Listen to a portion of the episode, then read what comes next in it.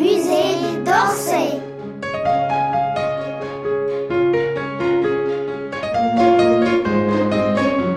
Lorsque ma petite sœur Blanche est née.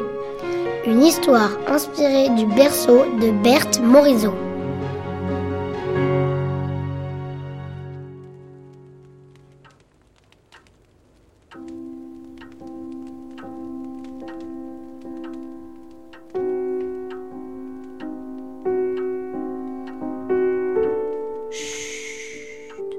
Vous pouvez approcher, mais surtout ne faites pas de bruit, je vous en supplie. Maman a mis tant de temps à endormir ma petite sœur Blanche. Elle est toute neuve, elle a trois semaines seulement. Elle pleure souvent lorsqu'elle n'arrive pas à trouver le sommeil. Alors maman lui chante des berceuses, mais ça ne marche pas toujours. Elle pleure aussi le soir, et même la nuit. J'entends maman se lever. Elle prend Blanche dans ses bras et elle fait les 100 pas pour que le bébé ne réveille pas toute la maisonnée. Depuis la naissance de ma sœur, maman est fatiguée. Je trouve qu'elle est bien pâle. Elle n'a plus le temps de s'occuper d'elle. Elle est un peu décoiffée d'ailleurs. Le matin, après sa toilette, elle s'attache rapidement les cheveux. De petites mèches folles lui tombent sur le front et sur la nuque, mais elle est jolie malgré tout. Elle noue un ruban de velours noir autour de son cou. Elle est parfois si lasse que je lui propose de m'occuper de Blanche pour qu'elle puisse se reposer un peu, et c'est moi qui berce ma sœur, tout doucement, en fredonnant de petites chansons farfelues que j'invente au fur et à mesure. Mais je ne crois pas qu'elle comprenne quoi que ce soit. Maintenant, je la trouve belle comme une perle. Elle a un teint de nacre. Mais pour vous parler franchement, lorsque je l'ai vue la première fois, je l'ai trouvée assez vilaine. Elle était rouge et toute fripée, avec un gros nez. Elle ressemblait à un petit rose-bif. Mais aujourd'hui, c'est une vraie beauté, une princesse. Et moi, j'imagine que je suis une fée qui se penche sur son berceau pour lui donner toutes les qualités que je n'ai pas moi-même.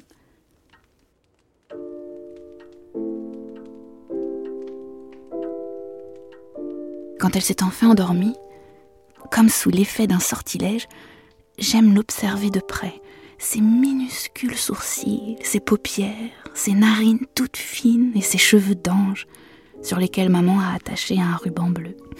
Et qu'elle est drôle Elle s'est endormie avec le bras en l'air, sa main potelée posée sur son oreille. Le plus mignon coquillage du monde. Maman l'observe aussi. Elle ne sourit pas, mais elle est contente de voir que Blanche dort enfin, d'un bon sommeil. Elle reste là, tout près d'elle, comme une sentinelle.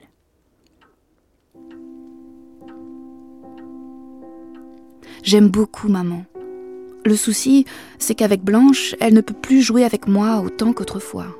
Et elle me reproche parfois de faire du bruit, alors que je n'ose plus parler fort et que je passe ma vie à marcher sur la pointe des pieds, glissant sur les parquets cirés comme un petit fantôme. Un jour, elle m'a même grondé parce que je voulais jouer de la flûte à Blanche pour l'endormir. Elle m'a dit que ça n'aiderait pas du tout. Alors, je m'ennuie un peu, forcément. Ma petite sœur. Je pourrais sûrement jouer avec elle, plus tard. Mais il faut que j'attende un peu. Il faudra d'abord que je lui apprenne à parler, puis à marcher. Ça va prendre du temps, tout ça, j'imagine. Et maman dit que je n'ai aucune patience.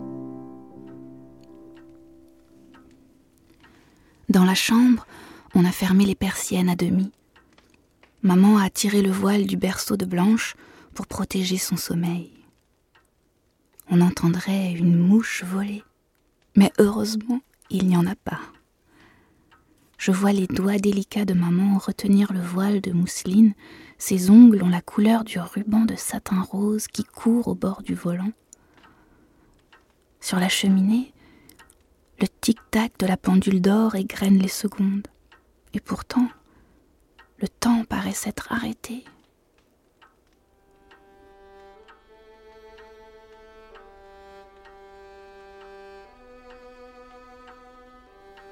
Pour une fois, je ne gigote plus, je ne parle pas, même à voix basse. j'entendrais presque le souffle de maman, et plus infime encore, celui de ma sœur. Toutes les trois, nous respirons à l'unisson, dans le silence. Nous sommes comme saupoudrés de paix, pendant que la neige commence à tomber dehors. Il fait un froid glacial dans Paris, c'est l'hiver. Un bon feu flambe dans la cheminée et on l'entend pétiller en sourdine. Ma petite sœur est née le 23 décembre. Je ne sais pas si c'est une bonne idée d'être venue au monde si près de Noël. Je veux dire, pour les cadeaux. Mais à son âge, les cadeaux, on s'en fiche complètement. Comme je ne veux pas m'agiter, je laisse mes idées gambader dans ma tête, sans me lasser du spectacle merveilleux que j'ai sous les yeux. En me laissant flotter dans mes pensées, j'ai eu un instant l'impression que ma sœur voguait sur le dos d'un cygne, lové dans ses duvets sur des eaux calmes d'un lac. C'est un de mes souvenirs de la belle saison, lorsque nous avions fait de la barque au bois de Boulogne avec maman et tante Berthe qui dessinaient des cygnes avec une immense élégance. J'avais l'impression de les voir glisser sur le papier. Ma tante Berthe est un peu magicienne. Et pourtant, à un moment, elle n'avait pas l'air du tout contente de son dessin. Et vous savez ce qu'elle a fait? Elle l'a jeté dans le lac. J'étais consternée. J'ai vu ce joli dessin flotter sur l'eau avant de s'y enfoncer.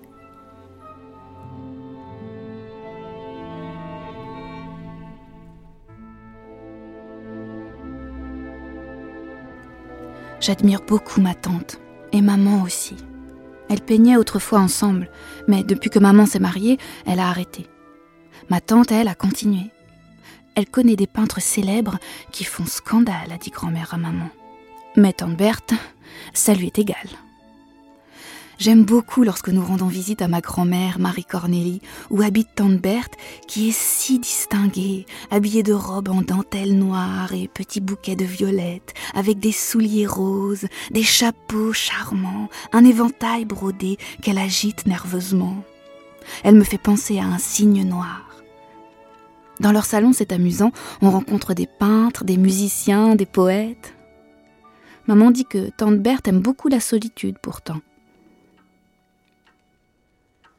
Bon, maintenant j'aimerais bien que ma sœur se réveille pour qu'on puisse aller se promener au jardin.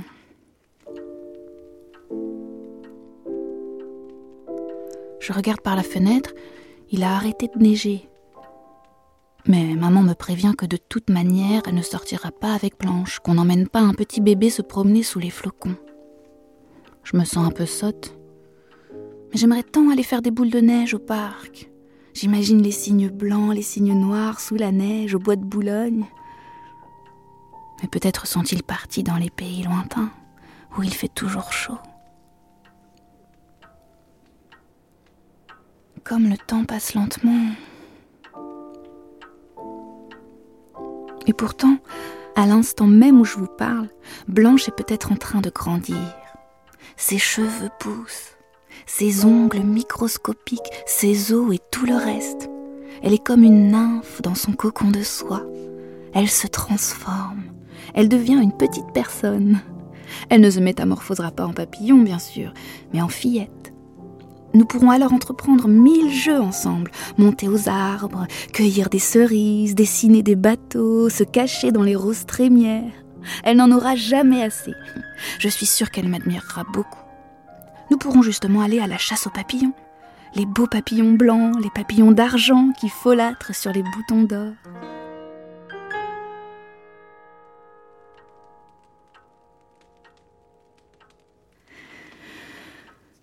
C'est si calme.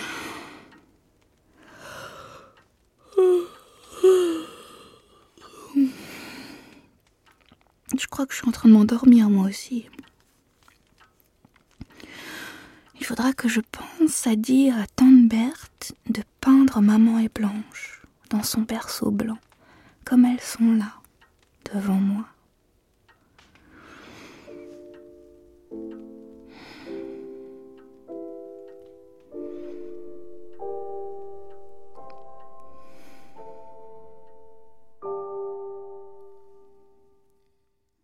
lorsque ma petite sœur blanche est née. Texte de Béatrice Fontanelle interprété par Véronique Lechat.